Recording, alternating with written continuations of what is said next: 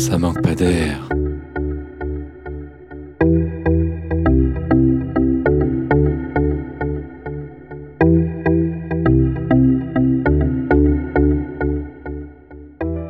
Bonjour et bienvenue dans notre cinquième numéro de Ça manque pas d'air, l'émission de radio entièrement dédiée à la recherche en éducation. Le 8 mars 2017, les éditions scolaires Atier ont publié un manuel de CE2 utilisant l'orthographe dite inclusive, un outil conçu pour lutter contre les stéréotypes liés au sexe et contre les inégalités entre les femmes et les hommes. Pourtant, cet événement a suscité une controverse sans pareil ces dernières semaines, puisque l'écriture inclusive n'a convaincu ni l'Académie française, ni le ministre de l'Éducation, Jean-Michel Blanquer, alors que les enseignants ont signé une tribune commune pour défendre ce nouvel euh, orthographe, rappelant que la règle grammaticale qui veut que le masculin l'emporte sur le féminin induit des représentations mentales qui reproduisent la domination de l'homme sur la femme dès le plus jeune âge. On le voit, la question du genre apparaît centrale dès l'entrée à l'école. En effet, l'égalité entre les garçons et les filles ici apparaît au premier abord comme une évidence. Promue par une convention interministérielle, elle fait même partie des obligations légales de l'école qui favorise désormais la mixité et se doit de prévenir les violences sexistes.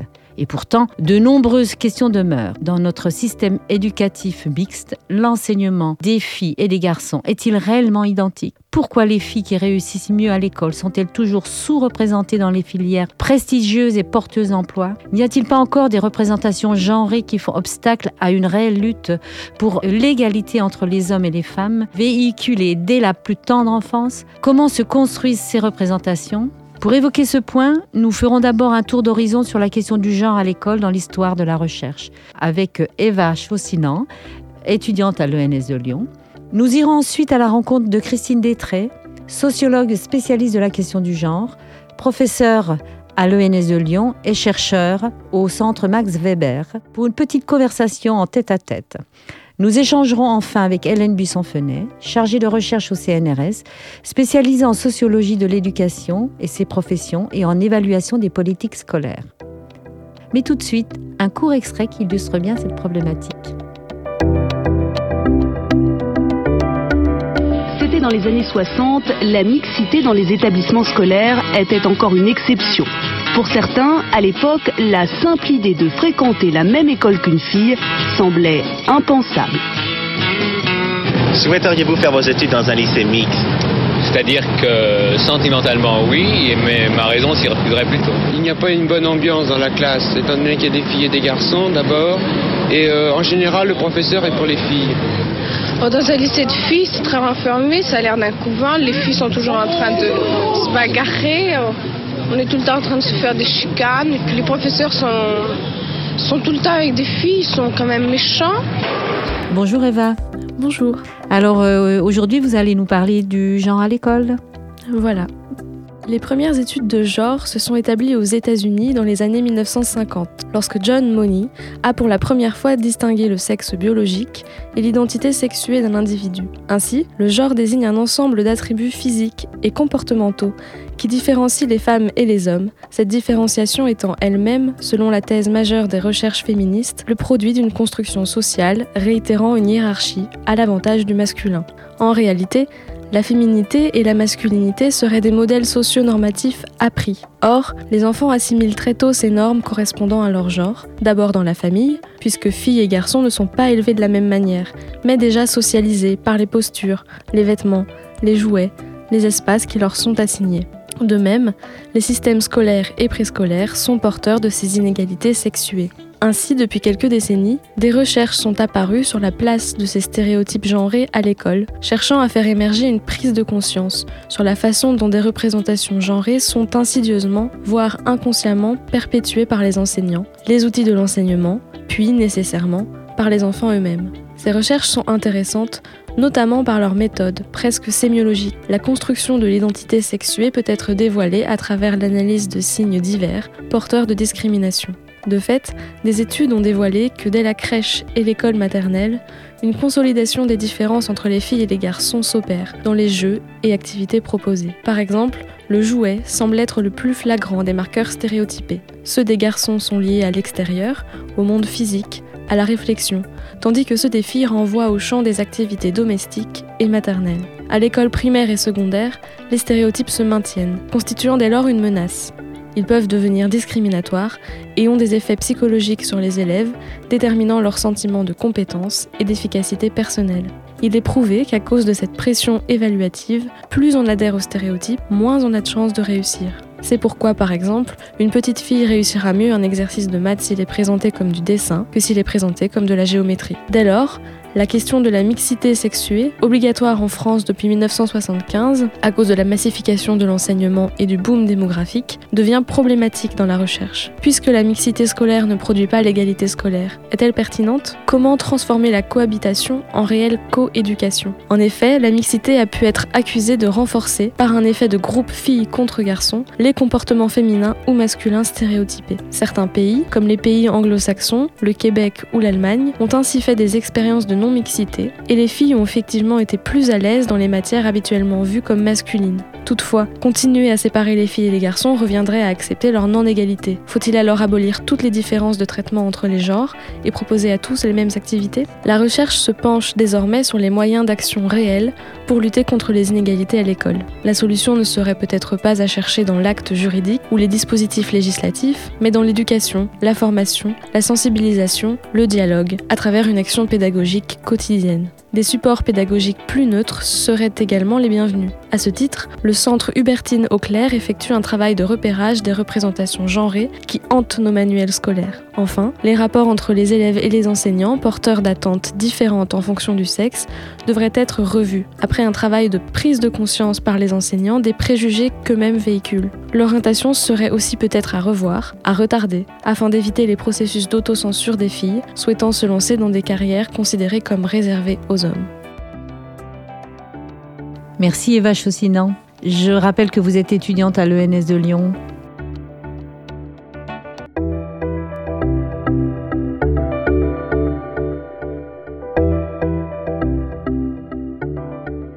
Eh bien, nous sommes euh, aujourd'hui donc avec Christine euh, Détray, sociologue spécialiste de la question du genre, professeure à l'ENS de Lyon et chercheur c'est important d'insister sur le chercheur au centre Max Weber et à mes côtés aussi Eva Chaussinan euh, qui m'accompagne pour mener cette interview.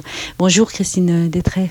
Bien, pourriez-vous d'abord euh, revenir sur la notion de, genre, sa définition, son évolution dans le domaine scientifique et dans la pensée euh, sociologique? Oui, tout à fait. Donc, peut-être si on prend une définition du concept de genre, euh, il y a une définition qui, est, euh, qui tient en peu de mots, euh, mais qu'après, bien évidemment, il faut expliquer et déployer, qui est que le genre serait un système de bicatégorisation hiérarchisée entre euh, les sexes et qui, euh, euh, qui organise bah, de la même façon, du coup, de cette façon bicatégorisée et hiérarchisée, les rôles dans la société, les valeurs, les caractères, etc., qui vont y être associés. Alors, si on essaye d'expliquer un petit peu ce que veut dire cette définition, c'est en fait prendre la phrase très connue de Simone de Beauvoir, on ne naît pas femme, on le devient. Et on peut très bien aussi l'appliquer aux hommes et dire on ne naît pas homme, on devient.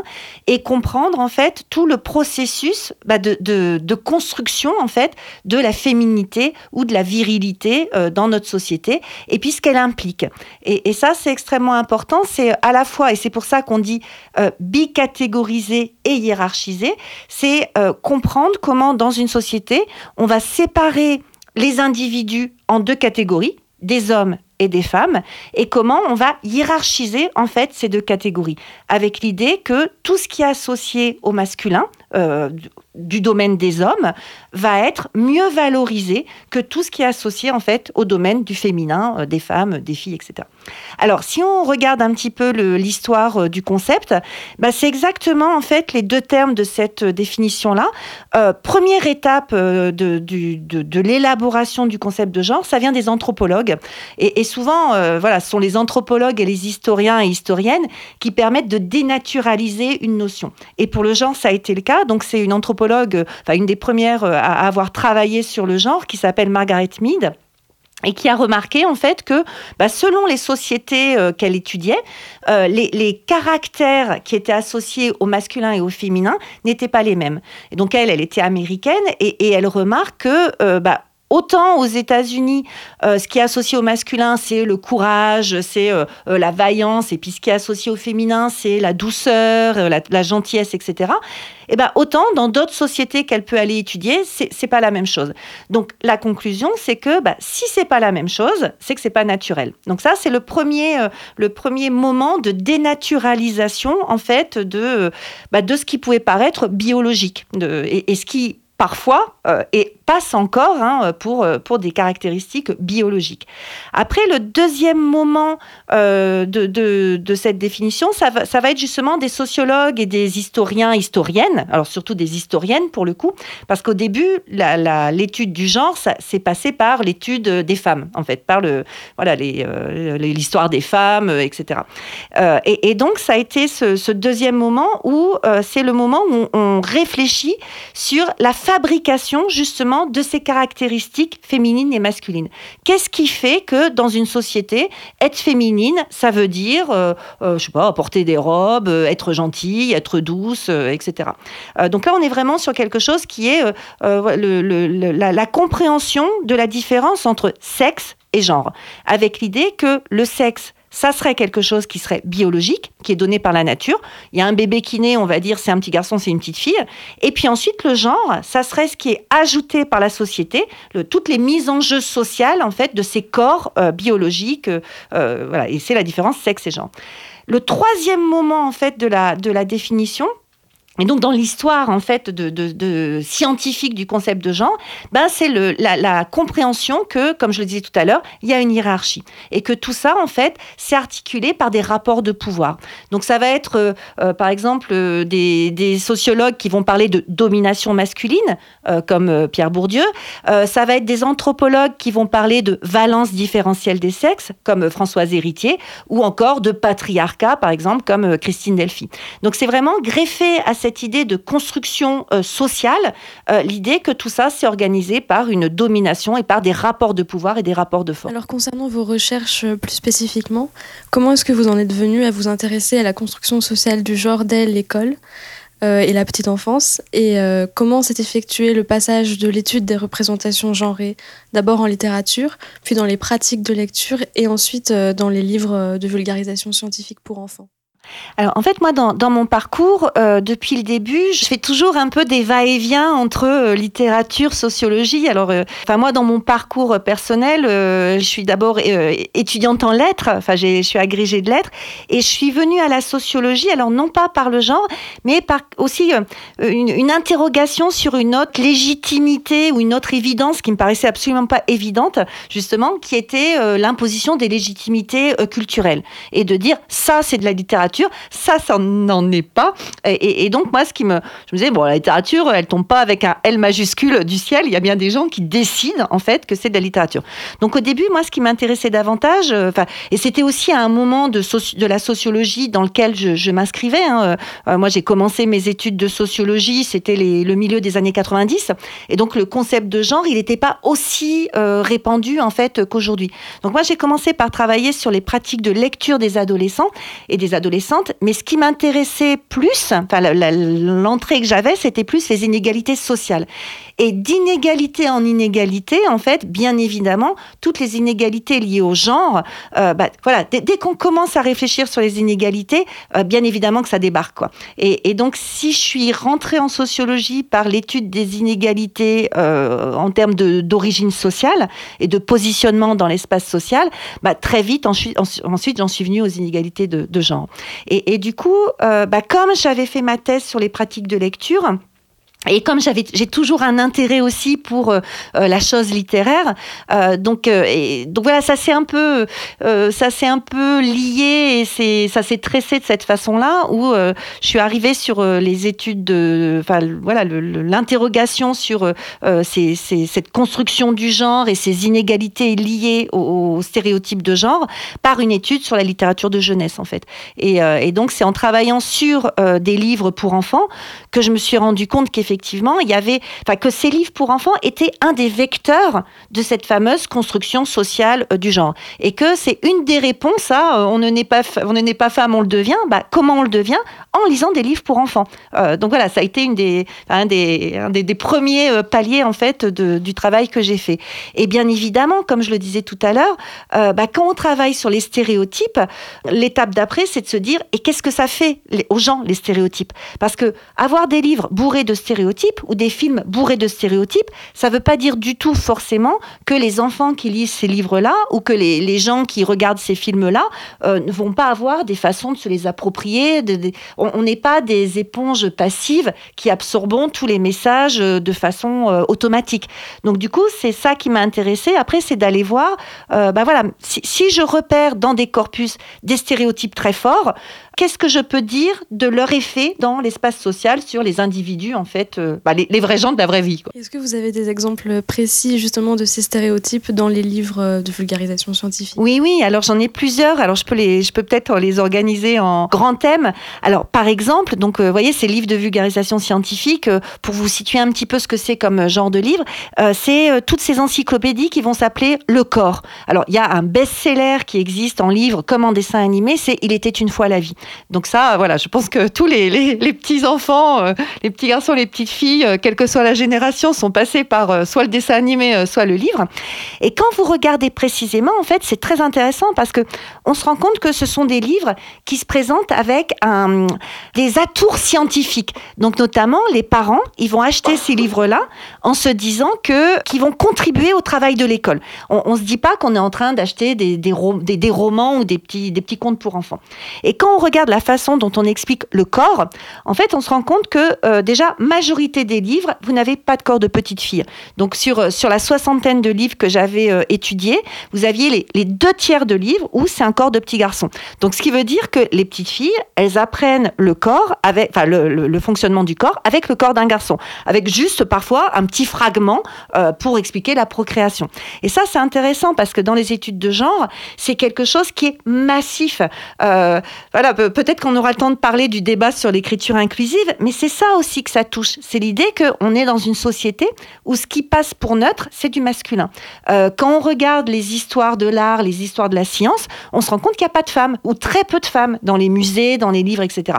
Et ce qui est terrible, c'est qu'on ne s'en rend même pas compte. C'est-à-dire que si on ne se dit pas, je vais compter le nombre de corps de petites filles, je vais compter le nombre de romancières, je vais compter le nombre, etc., euh, eh ben on voit pas qu'il n'y en a pas. Donc déjà, première chose, euh, voilà, les enfants, ils apprennent leur corps avec des corps de petits garçons. Je vais vous donner juste deux exemples.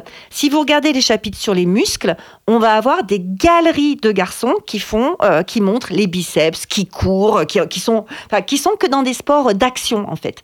Et vous avez parfois des filles pour les muscles, mais ça va être par exemple le muscle euh, de, de l'œil, pour faire un petit clin d'œil, ou le muscle de l'oreille. Et dans le livre, c'est marqué que c'est le plus petit muscle de votre corps. Et comme c'est le plus petit muscle de votre corps, ben une petite fille. Et il y a un autre exemple qui est assez euh, flagrant aussi. Il y a parfois des doubles pages. Et sur une page, vous avez un garçon qui est en train de courir, donc chapitre muscle. Et sur la page d'à côté, c'est une petite fille qui est dans un hamac et c'est marqué même au repos, tes muscles travaillent. Mais du coup, voyez, quand, quand, je parlais tout à l'heure du système de genre qui oblige à comprendre les valeurs qui sont associées au masculin et au féminin et la hiérarchie, là on voit que ce qui est associé au masculin, c'est l'action, l'activité, le dynamisme, et ce qui est associé au féminin, bah, c'est le fait d'être tranquille, au repos, passif. Et on voit combien dans notre société occidentale, qu'est-ce qui est valorisé? C'est l'activité, c'est d'être dynamique. Un autre exemple, hein, pour vous montrer, euh, euh, voilà, les, deux, les deux exemples saillants en fait, c'est les chapitres sur le cerveau. Vous regardez tous ces livres-là, 99% de ces livres, quand vous avez un chapitre sur le cerveau, et quand je dis 99%, c'est des livres où vous avez des corps de garçons et de filles. Et hein. eh ben le chapitre sur le cerveau, c'est que des têtes de petits garçons. Voilà. Alors on vous dit pas que les filles ont pas de cerveau, mais elles sont jamais représentées en fait avec un cerveau. Et, là aussi, il y a des systèmes de double page. Vous avez une page où c'est le cerveau, et la page d'à côté, c'est les réflexes. Et on vous dit que les réflexes, il n'y a pas besoin de réfléchir. Et comme il n'y a pas besoin de réfléchir, bah là, c'est un, un, dessin de petite fille ou de femme. Donc, vous voyez, voilà, c'est on, dans ces livres-là, on vous dit pas les filles ont pas de cerveau, on vous dit pas les filles ont pas de muscles, mais, mais elles sont jamais représentées en action ou en train de réfléchir. Oui, là, on se, on se rend compte que ça va très loin aussi. Donc, euh, qu'est-ce qu'on pourrait faire pour changer tout ça est-ce que justement ça peut commencer dès le premier âge à l'école? Ah oui, alors moi, moi je, pense vraiment. Euh, alors voilà, nous, je suis au centre Max Weber, mais en même temps, euh, je suis au LLE, le laboratoire sur l'éducation, et, c'est vraiment parce qu'on pense que l'éducation c'est le point fondamental. Euh, on, pourrait se dire, il suffit de changer tous les livres, de, voilà, de, donner une, une, une, production qui serait pas stéréotypée. Moi, je pense qu'elle est même pas là en fait. Le, la, la clé et la solution de, de l'avancée, elle est dans le développement euh, de l'esprit critique des enfants et dans le développement justement par l'éducation en fait euh, bah, d'une éducation qui soit pas euh, sexiste et sexuée. Donc en fait moi il, me semble, hein, mais euh, bon, euh, bien évidemment, c'est souvent plus facile euh, à constater d'un point de vue sociologue qu'à faire tous les jours sur le terrain. Donc ça, bien évidemment que les sociologues, ils sont pas là du tout pour critiquer les pratiques des unes et des autres ou pour donner des leçons. C'est juste essayer de donner des, des éléments de réflexion dont après chacun et chacune peut s'emparer sur, sur le terrain. Mais il me semble que déjà, c'est voilà, prendre ces livres-là, hyper stéréotypés, et faire réfléchir les enfants sur ces images-là. Qu'est-ce qu'elles disent, ces images Qu'est-ce qu'elles veulent dire? Est-ce que tu es d'accord avec ça? Qu'est-ce que ça veut dire, etc. Et, et ensuite, il y a aussi dans le c'est réfléchir, mais là on pourrait dire au, au niveau de l'éducation dès le plus jeune âge. Et, l'éducation, c'est l'éducation faite par les enseignantes et les enseignants, mais aussi par les parents. Et nous interroger nous-mêmes aussi sur nos pratiques, nos jugements, euh, le nombre de fois où on se dit, euh, où on se dit, ou, bien où on dit, ah mais Najib, enfin fais pas ça, on, on, fait pas ça quand on est une fille, on pleure pas quand on est un garçon. Mais ça, c'est pas un métier de fille. Ça, mais t'es un garçon, tu peux. Donc voilà, toutes ces interactions là. Euh, voilà, interaction quand on est parent, quand on est adulte, médiateur ou médiatrice. Et puis après, dans les classes, alors il y a des études hein, euh, classiques qui montrent euh, bah, que même quand on pense qu'on est complètement exempt de tout stéréotype ou de tout, de, voilà, de, toute discrimination en termes de genre, eh ben on va pas parler de la même façon à un petit garçon et une petite fille. Par exemple, et là aussi, c'est pas forcément évident de, de, de, changer ces pratiques. Euh, dans des classes de maternelle, ne pas dire à la petite fille qui arrive qu'elle est très jolie aujourd'hui et, et, réserver ces genres de compliments uniquement euh, aux petites filles et euh, pas du tout aux petits garçons. Ne pas dire, il y a des études dans les, dans les crèches hein, qui ont montré que c'est les petites filles qui vont être rappelées à l'ordre parce qu'elles crapahutent un peu partout et qu'elles risquent de déchirer la robe, la jupe, le machin, le truc. Donc voilà, ne serait-ce que ces petites remarques-là, euh, la façon de parler aux unes et aux autres, bah déjà, ça, véhicule des stéréotypes et ça contribue à les alimenter. Euh, au niveau des, de l'orientation, justement, euh, des filles et des garçons, est-ce qu'il y a des actes inconscients euh, en termes d'orientation ou de préconisation euh, de choix de telle ou telle filière. Oui, oui. Alors ça, c'est là aussi, il y a des études vraiment euh, classiques en, sociologie de l'éducation. Je pense par exemple aux travaux de Nicole Mosconi ou bien aux travaux de Françoise Vouillot ou d'Isabelle Collet très récemment, plus récemment, qui montrent que on, va pas. alors bon, bien évidemment, hein, quand je, parle là, je parle de façon très rapide et c'est un peu à la, serpette. Hein, donc il s'agit pas du tout de, encore une fois, de stigmatiser telle ou telle pratique, mais Disons que souvent, quand on regarde statistiquement, dans les conseils de classe, euh, il semblerait que euh, on a, les, les enseignants et enseignantes ont auront plus tendance à moyenne égale à pousser les garçons, notamment vers les filières scientifiques, et à, à, moins pousser les filles, en fait, vers ces mêmes filières. Et c'est parfois, donc c'est ce que montre par exemple Nicole Mosconi, des appréciations sur les bulletins où on se rend, enfin, où on va pas se rendre compte en fait de ce qu'il y a derrière ces, ces termes, mais c'est par exemple dire travail sérieux, élève rigoureuse pour les filles et dire aux garçons, élève brillant, qui gâche ses possibilités ou ses potentialités à moyenne égale. Et en fait, quand vous voyez ça et que vous commencez à vouloir euh, euh, sélectionner vos futurs élèves de classe préparatoire, etc., si vous voyez quelqu'un qui a 13 et c'est marqué travail sérieux et rigoureuse, vous vous dites, bon bah, même si elle bosse, elle va pas arriver à monter beaucoup plus. Si vous avez quelqu'un qui a 13 et c'est marqué brillant mais gâche ses potentialités, vous vous dites, il suffit qu'il se réveille et là, paf, il, culmine, enfin voilà, il explose la moyenne à 16-17. Et donc ça a des vrais effets, en fait, de dire, euh, voilà, mettre à quelqu'un travail sérieux et rigoureux, eh ben c'est pas un compliment en fait. Enfin, dans, la, dans le système scolaire qui est le nôtre aujourd'hui, et ça c'est un paradoxe qui est quand même terrible, c'est que quand vous dites de quelqu'un qu'il est scolaire dans, notre système scolaire, eh ben vous le stigmatisez. Donc là on se dit voilà c'est quelque chose qui est complètement euh, euh, aberrant en fait. Mais ça a des effets et on ne dit pas de quelqu'un qu'il est scolaire de façon indifférenciée si on a en face de nous un élève garçon ou un élève fille. Ça interroge notamment la formation des enseignants. Du coup, comment vous intervenez? Est-ce qu'il y a des, des, modules de formation sur cette question-là Est-ce qu'on interpelle les futurs enseignants dans les SP euh, sur cette question-là? Alors bon, là, moi, je ne travaille pas à l'ESP, donc euh, je ne saurais pas. Euh, mais bien évidemment que... Alors, j'ai des collègues, hein, je pense à Muriel Salle, par exemple, qui est historienne à, à Lyon et, et qui, qui fait des formations dans, dans les SP. Mais voilà, le retour des, des collègues, euh, voilà, complètement euh, impliqués sur le terrain et enthousiastes qui, qui font ça, c'est que bien évidemment, qu'il en faut, il en faudrait beaucoup plus. Euh, quand, quand, on réfléchit sur euh, euh, l'importance en fait et les effets que ça a de réfléchir sur euh, cette socialisation de genre et ses effets, c'est pas une formation de trois heures sur une année euh, qui va qui va suffire. Et, et justement, j'en discutais avec Isabelle Collet, dont je parlais tout à l'heure, qui, qui, travaille sur en sciences de l'éducation. Donc elle, elle travaille en Suisse et là, il y a des, des vraies formations sur toute l'année, en fait, d'accompagnement et de formation des enseignantes et des enseignants à ces questions de genre. Et, et c'est fondamental. Moi, il me semble que c'est vraiment fondamental. je sais que les, les enseignants de, de, de, PS se sont beaucoup posé la question en termes d'évaluation, euh, filles, garçons. Euh, justement, euh, ils ont pris conscience que mmh. euh, on était, ils étaient beaucoup sur la performance. Mmh. Et du coup, ils ont complètement transformé leur système d'évaluation. Oui, ça, ça c'est vraiment l'exemple d'un progrès et d'une d'une réflexion euh, sur les effets à long terme d'une valeur. Parce que c'est exactement ça, se dire, voilà, on évalue une performance, euh, bah c'est rentrer dans une, une, valeur associée au sport, qui est pas la seule façon de penser le, sport possible. L'autre question aussi qui est très euh, sensible pour euh, quand on travaille en EPS, c'est les barèmes différenciés. Donc là aussi, c'est une vraie question, parce qu'on se dit, euh, euh, si je mets un barème différencié, ça veut dire que j'entérine des performances et des potentialités différentes euh, qui seraient liées à une capacité euh, moindre biologique.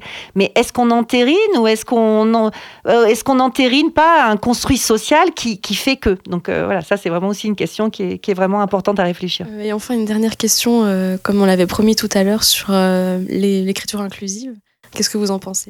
Alors moi, je suis euh, voilà. Alors déjà, je suis, euh, je trouve que ce qui est très très bien, c'est qu'enfin il y ait le débat qui arrive sur la place publique en fait, et donc au moins l'opportunité d'en discuter, d'en parler et de se dire que les choses peuvent changer. Et donc moi, bien évidemment, en, travaillant sur euh, euh la, force des stéréotypes, sur la force des modèles, sur euh, le voilà cette cette imposition transversale du masculin neutre. Donc ce cette ce, fait qui est que on, prend pour neutre bah, ce qui est en fait associé au masculin. Moi, bien évidemment que je pense que l'écriture inclusive, c'est quelque chose qui est euh, absolument nécessaire. Alors après, voilà, les arguments qui sont... Euh, parce qu'après, on voit les arguments. Les arguments, c'est bah, c'est pas beau. Bon, c'est pas beau, euh, c'est pas beau parce que juste on n'y est pas habitué.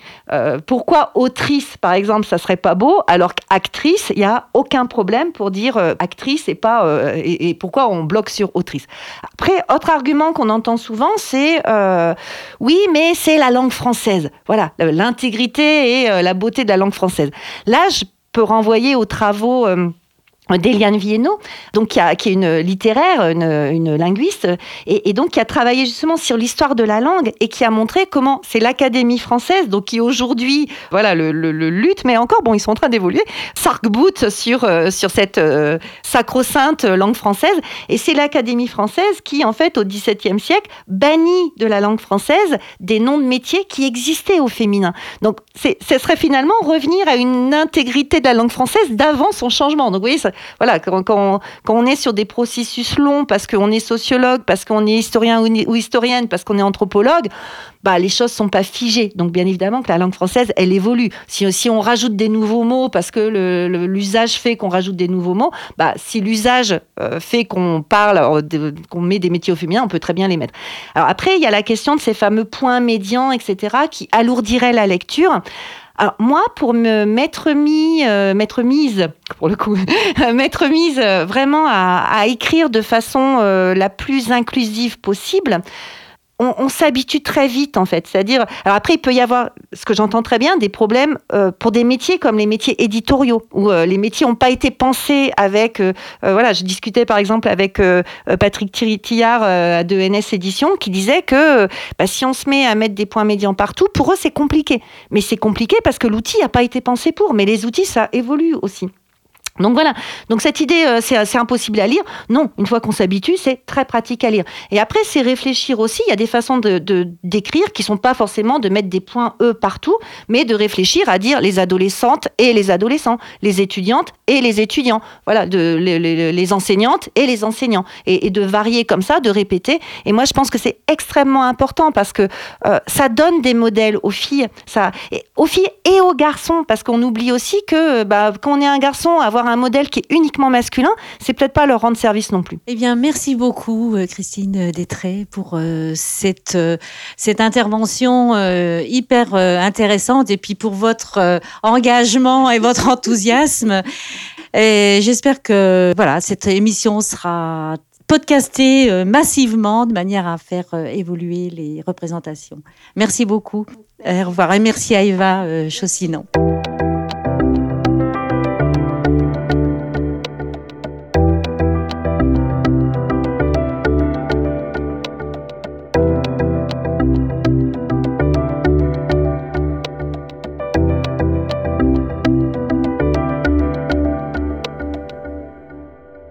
Nous sommes allés à la rencontre de Hélène Buisson-Fenet, donc, qui est spécialiste en sociologie de l'éducation et de ses professions et en sociologie politique de l'administration scolaire. Vous vous êtes intéressée à la perméabilité des systèmes éducatifs, aux demandes sociales et aux pratiques, identité et trajectoire dans le champ de l'éducation et de la formation. Alors, euh, comment vous êtes, êtes-vous passé de la question des politiques éducatives à la question du genre? Alors, à vrai dire, par deux voies. Le premier élément est conjoncturel, au sens où euh, il se trouve que Najat Vallaud-Belkacem a été la toute première ministre de l'Éducation, euh, arrivée euh, voilà près de cinq ans au ministère. Euh, donc il y avait une, je dirais, une sorte de, conjoncture à s'intéresser plus largement au fait que les femmes sont beaucoup plus rares dans l'encadrement supérieur du système éducatif et même dans l'encadrement intermédiaire, je pense aux directions d'établissement. Et puis une circonstance, on dira, plus scientifique, puisque il se trouve que en octobre 2014, me semble-t-il, l'ENS euh, hébergeait, accueillait le premier congrès international sur les études de genre en France, et qu'à cette occasion-là, euh, en tant que euh, coordonnatrice du réseau Sociologie de l'éducation de l'Association française de sociologie. Euh, j'avais auparavant euh, eu l'occasion euh, d'être témoin d'une multiplication des enquêtes sur la question du genre dans l'éducation. Et donc j'ai proposé dans le cadre de ce congrès un symposium euh, d'un peu plus d'une journée qui a donné lieu euh, à un ouvrage euh, collectif depuis. Eh bien voilà, cet ouvrage collectif, il s'intitule École des filles, École des femmes, l'institution scolaire face au parcours, normes et rôles professionnels sexués. Donc il est paru récemment cette année, donc c'est bien ça, 2017. Oui. Alors, en quoi ce livre collectif, justement, apporte-t-il un nouvel éclairage sur la question du genre à l'école? Alors, euh, nouvel éclairage, je dirais que c'est euh, c'est peut-être une ambition que ce livre n'avait pas forcément au départ puisque l'idée était quand même de rendre visible euh, autour de la thématique euh, des filles et des femmes à l'école une question qui, euh, par exemple, aux États-Unis ou dans la production sociologique de l'éducation britannique, est outillée depuis un certain nombre d'années et que Par ailleurs, euh, les approches féministes de l'éducation euh, ne manquent pas depuis les années 90 euh, en France. Simplement, ce livre-là ambitionnait d'une part d'actualiser un certain nombre de résultats d'enquête, notamment sur les trajectoires relatives des filles dans l'institution scolaire et en mettant un petit peu l'accent sur l'enseignement supérieur et l'enseignement supérieur sélectif en l'occurrence, que l'actualisation était aussi celle des stéréotypes de genre à l'école, c'est-à-dire qu'on s'est interrogé euh, de façon plus fine, par exemple autour de la question des émotions juvéniles euh, genrées euh, dans le cadre scolaire sur les stéréotypes de sexe. Et surtout, je dirais que l'aspect le plus innovateur est celui du troisième chapitre, euh, qui s'intéresse en termes de sociologie des professions, des groupes professionnels, à euh, la forte féminisation euh, des professions euh, de l'éducation et dans l'éducation, et qui pose la question à la fois des conditions de cette féminisation et de ses enjeux. justement, au, niveau de l'institution, on voit qu'à un certain niveau, quand même, dans certains domaines, il y a plus d'hommes que de femmes. Est-ce que l'institution n'est pas elle-même génératrice d'inégalités? Alors, ça peut être dans l'autre sens, là, pour le coup. Hein. Qu'est-ce que vous en pensez? De, ce point de vue-là? Alors, l'effet de causalité, euh, une institution, son mode de fonctionnement et euh, les inégalités euh, dans les rapports sociaux de sexe, dans les trajectoires qu'elle peut occasionner, est difficile à établir en tant que tel, au sens où les variables intermédiaires sont nombreuses. Et en particulier, je ferai remarquer euh, avant tout que si l'on prend le simple indicateur de l'évolution des rémunérations salariales et de leurs inégalités euh, hommes-femmes, le secteur public, et notamment l'éducation, est plutôt un secteur recherché parce que davantage équitable qu'un certain nombre d'entreprises euh, du secteur privé relevant du secteur privé. Une fois cela dit, il se trouve que euh, l'éducation nationale en France en tant qu'arène professionnelle, que monde professionnel, euh, répercute euh, des rapports sociaux de sexe qui se socialisent, qui s'établissent, qui se développent bien avant l'insertion professionnelle et qu'il va, je dirais, de sa responsabilité politique de labelliser, voire d'aggraver un certain nombre euh, de ces rapports sociaux qui lui sont antérieurs. Et par exemple, des modes de fonctionnement qui, alors, y compris euh, de façon pseudo-positive, euh, ont tendance à valoriser l'insertion professionnelle des femmes dans des corps de métier comme les médecins de l'éducation, comme nous montre, nous montre dans ce troisième chapitre Agnès Guin, ou encore l'abandon, je dirais, ou le retrait de, des femmes face au concours de chef de direction, montre bien que l'institution en elle-même, parce qu'elle ne prévient pas et parce qu'elle ne planifie pas euh, les résonances en termes de profession euh, des inégalités entre sexes, a tendance précisément à les accentuer. Autrement dit, c'est précisément parce qu'elle n'intervient pas en termes de, euh, d'enjeux de parité, par exemple, entre les corps de métier à l'intérieur du système éducatif, qu'elle a tendance à les aggraver. Est-ce que justement on voit une, une particularité, justement une euh, sur la, fabrication des, parcours, euh, des programmes, euh, des curricula. Est-ce que vous pouvez nous, dire quelque chose par rapport à cela? On a toute une littérature qui montre de quelle façon les programmes tels qu'ils sont rendus visibles, par exemple, dans les manuels, peuvent donner lieu à une production de stéréotypes sexués. La question des stéréotypes est une question désormais bien outillée, bien équipée en sociologie de l'éducation. En revanche, un certain nombre de points aveugles sur des objets curriculaires demeurent. Et je pense par exemple à la question de l'informatique à l'école. Il se trouve que euh, dans l'enseignement supérieur, les filières informatiques, y compris euh, fortement qualifiées comme celles des écoles d'ingénieurs, sont très peu féminines Alors on peut en incriminer euh, les stéréotypes, autrement dit la manière dont euh, les filles ne se sentent pas la légitimité de prétendre à ce genre de parcours ou en négatif ou en positif, la manière dont les filles prennent de la distance avec le fameux stéréotype du geek aux cheveux longs censé euh, passer 22 heures sur 24 sur son clavier d'ordinateur, relativement asocial. Et donc le stéréotype négatif entraînerait chez les filles une forme de euh, retrait de ce genre de filière. Mais les stéréotypes peuvent avoir bon dos et on peut interroger par exemple de façon intermédiaire, on peut rajouter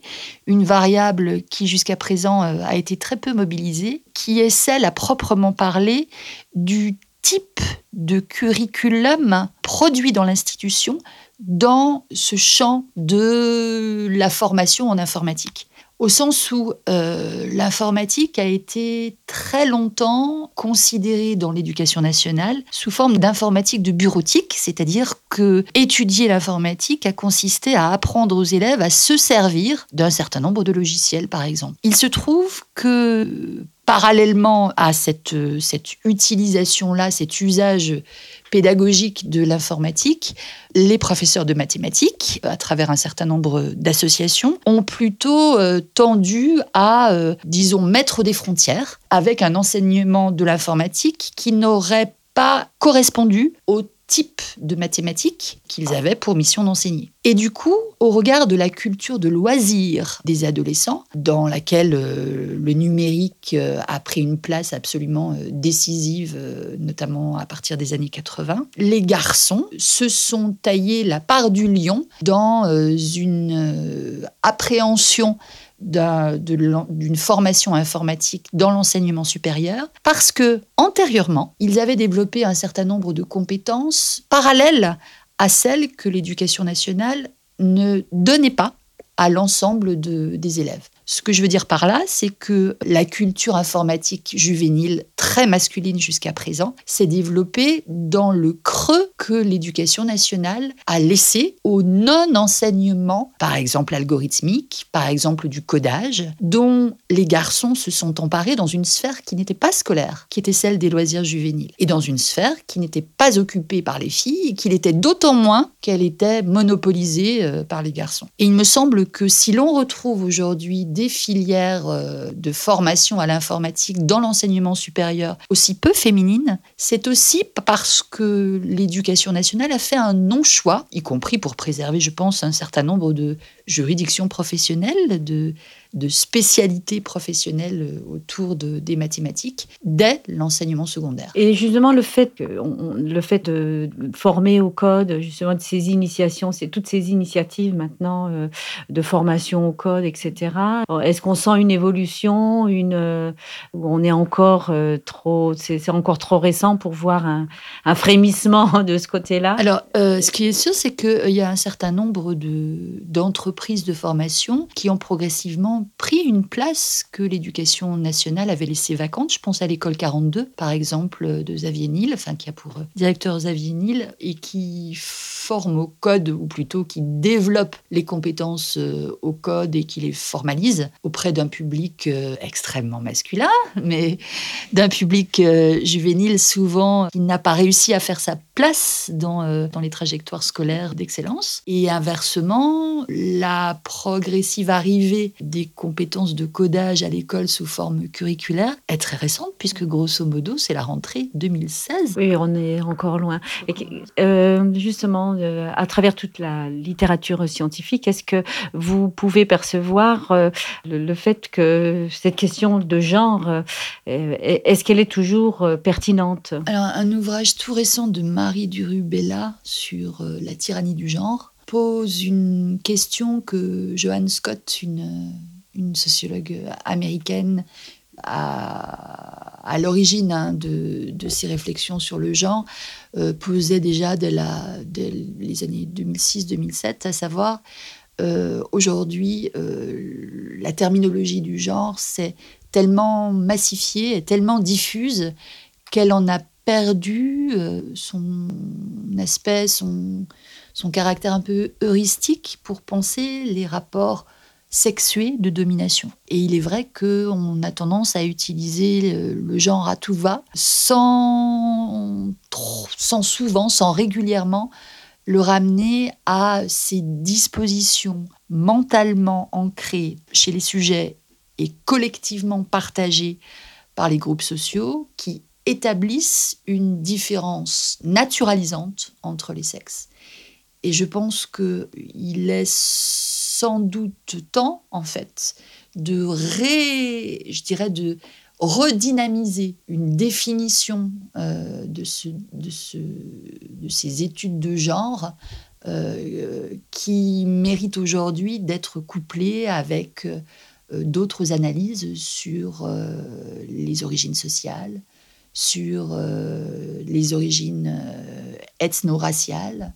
Autrement dit, c'est la question des articulations entre les productions d'inégalités euh, qui fait l'actualité des sciences sociales, d'une grande partie des sciences sociales. Eh bien, merci beaucoup. On va terminer sur cette, cet enjeu fort et cette prise de conscience et ce recentrage aussi de, de, de, de la réflexion. Merci beaucoup, euh, Hélène Buisson-Fenet, euh, et à très bientôt. Au revoir.